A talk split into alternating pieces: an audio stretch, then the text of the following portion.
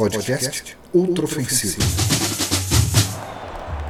Bom dia, boa tarde, boa noite para você, ouvinte do podcast Ultra Ofensiva. Espero que seja um bom dia para você, uma boa tarde, uma boa noite para quem esteja ouvindo aí, porque para mim não é. Nosso garoto, menino, adulto, como você prefere chamar, Ney, não foi campeão ontem, perdeu.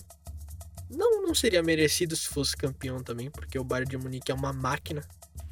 O time deles é uma máquina, assim, inacreditável. De como tá redondo, de como tá perfeito aquele elenco.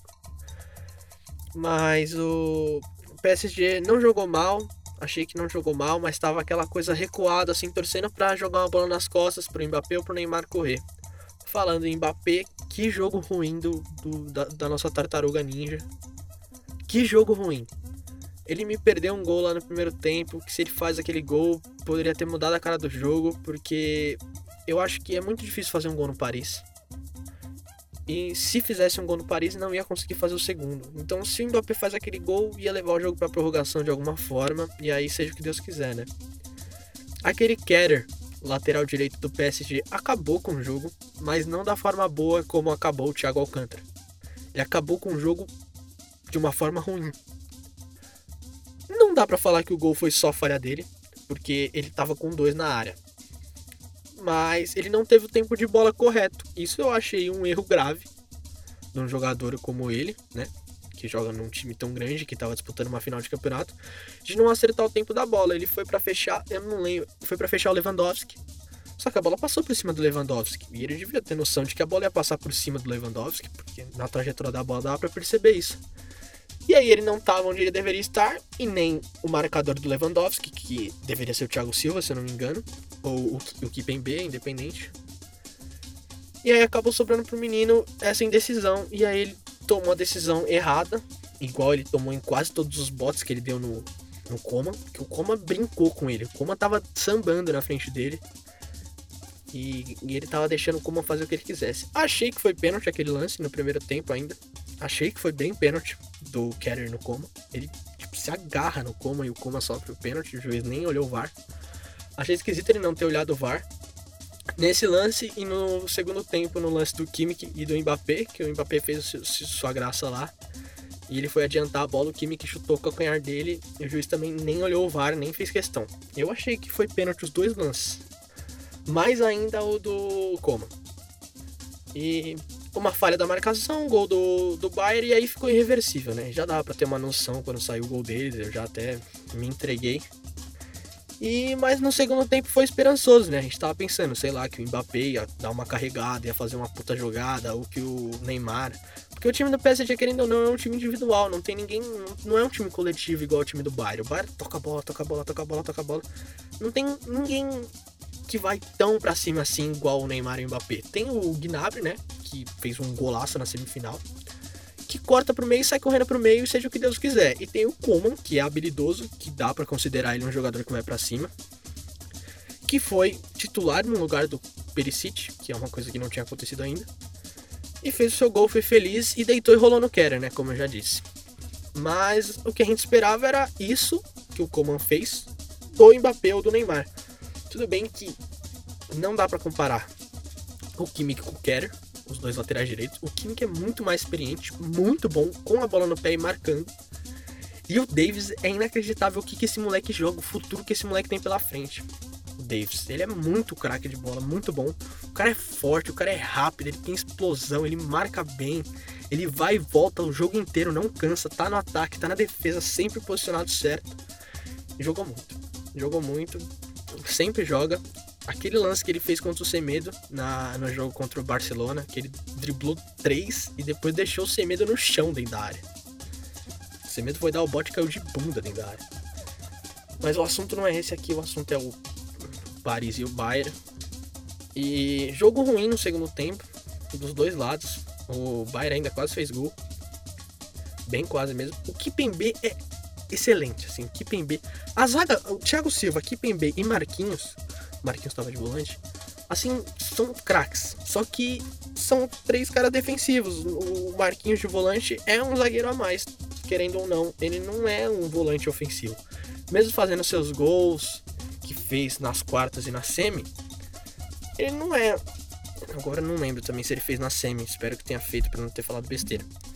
Mas. E quase fez na final, mas ele não é um cara ofensivo. Ele sobe lá de vez em quando, mas ele é um cara que marca, ele não arma o jogo. Ele faz lançamento tudo, mas ele não é ofensivo. Não vai dar uma assistência, tipo, tocar a bola entre os zagueiros no meio, assim, de campo. Não, ele vai marcar e fazer lançamento, que é o que fez o PSG. Não é tipo um Thomas Miller, um Thiago Alcântara. O Thiago Alcântara é um volante marcador e ofensivo. Ele faz de tudo. E um, um absurdo, assim, se você pegar o jogo e assistir, jogo completo de novo, você vai ver que o Thiago Alcântara nunca recebia a bola marcada. E se ele recebesse a bola marcada, ele já devolvia de, de volta para quem tocou para ele. Sempre procurando espaço vazio para receber a bola livre e sempre recebia a bola livre. O que joga esse Thiago Alcântara? Meu Deus do céu, que garoto bom. Eu falei garoto, mas eu não tenho certeza da idade dele. Pelo que eu lembro, no FIFA ele deve ter uns 26 anos, 27 por aí. Mas muito bom jogador. E eu gostaria muito que o Coutinho tivesse feito um gol, porque brasileiro também, né? Então eu torço pra ele, da mesma forma que eu torço pro Neymar. Mas óbvio que a torcida era mais pro Neymar, né? Por causa da.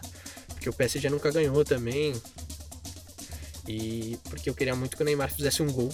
Como ele não fez nas quartas, na semi e não fez na final. E não sei se ele fez nas oitavas, eu não lembro agora porque eu não vi as oitavas. Jogo ruim no segundo tempo, como eu já disse. O Neymar ruim assim, a partir assim dos 20 minutos, ele já começou a dar uma baixada, começou a jogar menos, jogar mal. Não dominou umas três bolas na sequência que o goleiro lançou para ele. O goleiro e o zagueiro. Teve duas, eu acho. Saiu com bola e tudo em um lance que ele tava marcado por dois. Ele foi dar uma pedalada e a bola saiu. E ali já deu para perceber que não ia dar, né? É aquela hora que você já percebe que não ia dar, assim, só um milagre que foi aquela hora assim que eu até levantei da cadeira que o Neymar levou a bola pro fundo e cruzou pro, pro Chupa Moutinho, só que não chegou na bola e ainda foi falta. Título merecido, muito merecido, do Bayern de Munique. Porque tá jogando uma bolona, vai ganhar tudo. E não vai ser só esse ano, na minha opinião.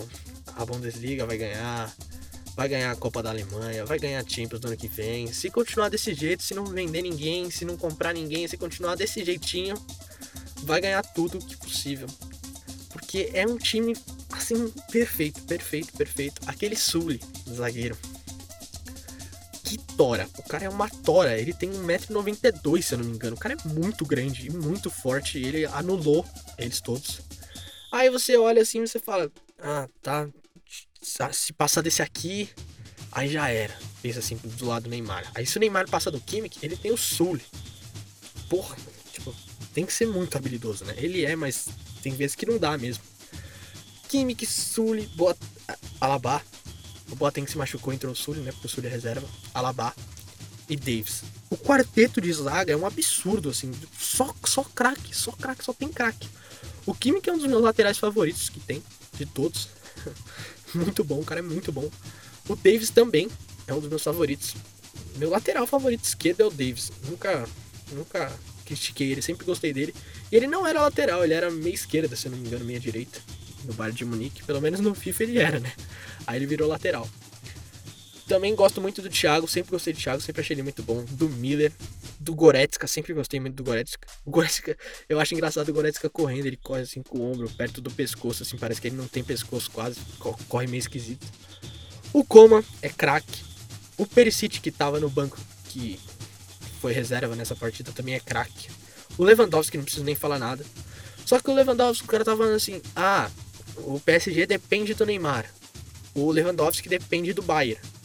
E ele tá num time que é coletivo, que se ele depender do Bayern, o Bayern vai dar oportunidade para ele e ele quase fez gol, chutou bola na trave. Entendeu? O o, o Lewandowski depende do Bayern e o Bayern dá as oportunidades que o Lewandowski precisa. O PSG dependeu do Neymar e o Neymar fracassou no jogo de ontem, na minha opinião. Se vocês acharem que eu tô equivocado, me desculpe, mas eu acho que o Neymar não jogou o que ele deveria ter jogado. Mesmo o time dependendo dele, dependendo que ele jogasse sozinho, ele não conseguiu cumprir a tarefa dele. E se você achar que eu tô equivocado, me desculpe, mas eu acho que o Neymar não jogou o que ele precisava ter jogado, o que ele jogou nas outras partidas. Eu acho que ele poderia ter sido um pouquinho melhor e não deveria ter perdido aquele gol no começo do jogo, assim como perdeu o Mbappé também. E a atuação do Neuer é assim, sem palavras, o que esse cara é bom, o que ele é bom no gol, o que ele é inteligente, ele sai com a perna aberta, o cara abre um espacate, defende tudo no cara. Cara, o cara é muito bom, muito bom. Aquele lance que tava impedido do Mbappé, ele pegou a bola ainda, ele apolou assim com a perna aberta. Parece que ele sabe quando o cara vai estar rasteiro, quando o cara vai estar meia altura. Em todos os lances que foi rasteiro, ele pulou com a perna no chão, esticada, e defendeu. No lance que o Mbappé chutou meia altura que estava impedido, ele pulou com a perna mais alta e defendeu também. O cara é muito bom. Muito bom, assim, de verdade. Pra provar que é um time completíssimo, completíssimo e coletivo. Não tem ninguém assim no individual ali que fala, ah, esse aqui vai resolver. Não dá pra falar. Sempre tem alguém que vai lá e resolve. Qualquer um pode resolver. E eu achei que quem resolveu a partida ontem foi o Thiago Alcântara. Mesmo não fazendo gol, mesmo não dando assistência, eu achei que ele resolveu o jogo. Ele resolveu o jogo. Teve um lance lá que o Neymar foi carregar a bola, ele parou na frente do Neymar e roubou a bola. Tipo. O cara é craque de bola. Marca, lança, se movimenta, aparece sozinho, não erra passe. Ah, inacreditável. Eu achei ele incrível na partida. Achei o Neymar mal. Vou citar aqui de novo. E fiz um texto também pro Neymar lá no meu Instagram, que é G underline Azenha com Z. Se quiser ver lá. Fiz um textinho lá pro Neymar, porque o que aconteceu, que nem foi tão culpa dele, né? Foi mais por nossa causa de fazer um movimento, de unir todo mundo a favor do Neymar, colocar foto de perfil e tudo mais, e ficar na torcida pelo menino do Brasil, que já foi menino, né? É adulto. E eu fiz um texto lá. Eu podia até ler aqui, mas não vou ler aqui para vocês darem uma passada lá, divulgar, colocar nos stories se vocês quiserem. E marcar ele principalmente, porque vai que ele dá uma atenção no textinho, né? Ia ser bem bacana. E é o vídeo dele, dele chorando, sendo abraçado pelo Paredes, que é meio, meio triste, né? Um vídeo preto e branco, com uma musiquinha triste. É, aí, graças ao vídeo, deu vontade de fazer esse textinho aí pra ele. Demonstrando, né, um pouco da infelicidade que a gente teve ontem, vendo ele sendo vice-campeão. Mas ele deixou uma história em todo lugar que ele passou, ele deixou uma marca. Primeira vez que o time chega na final, se eu não me engano.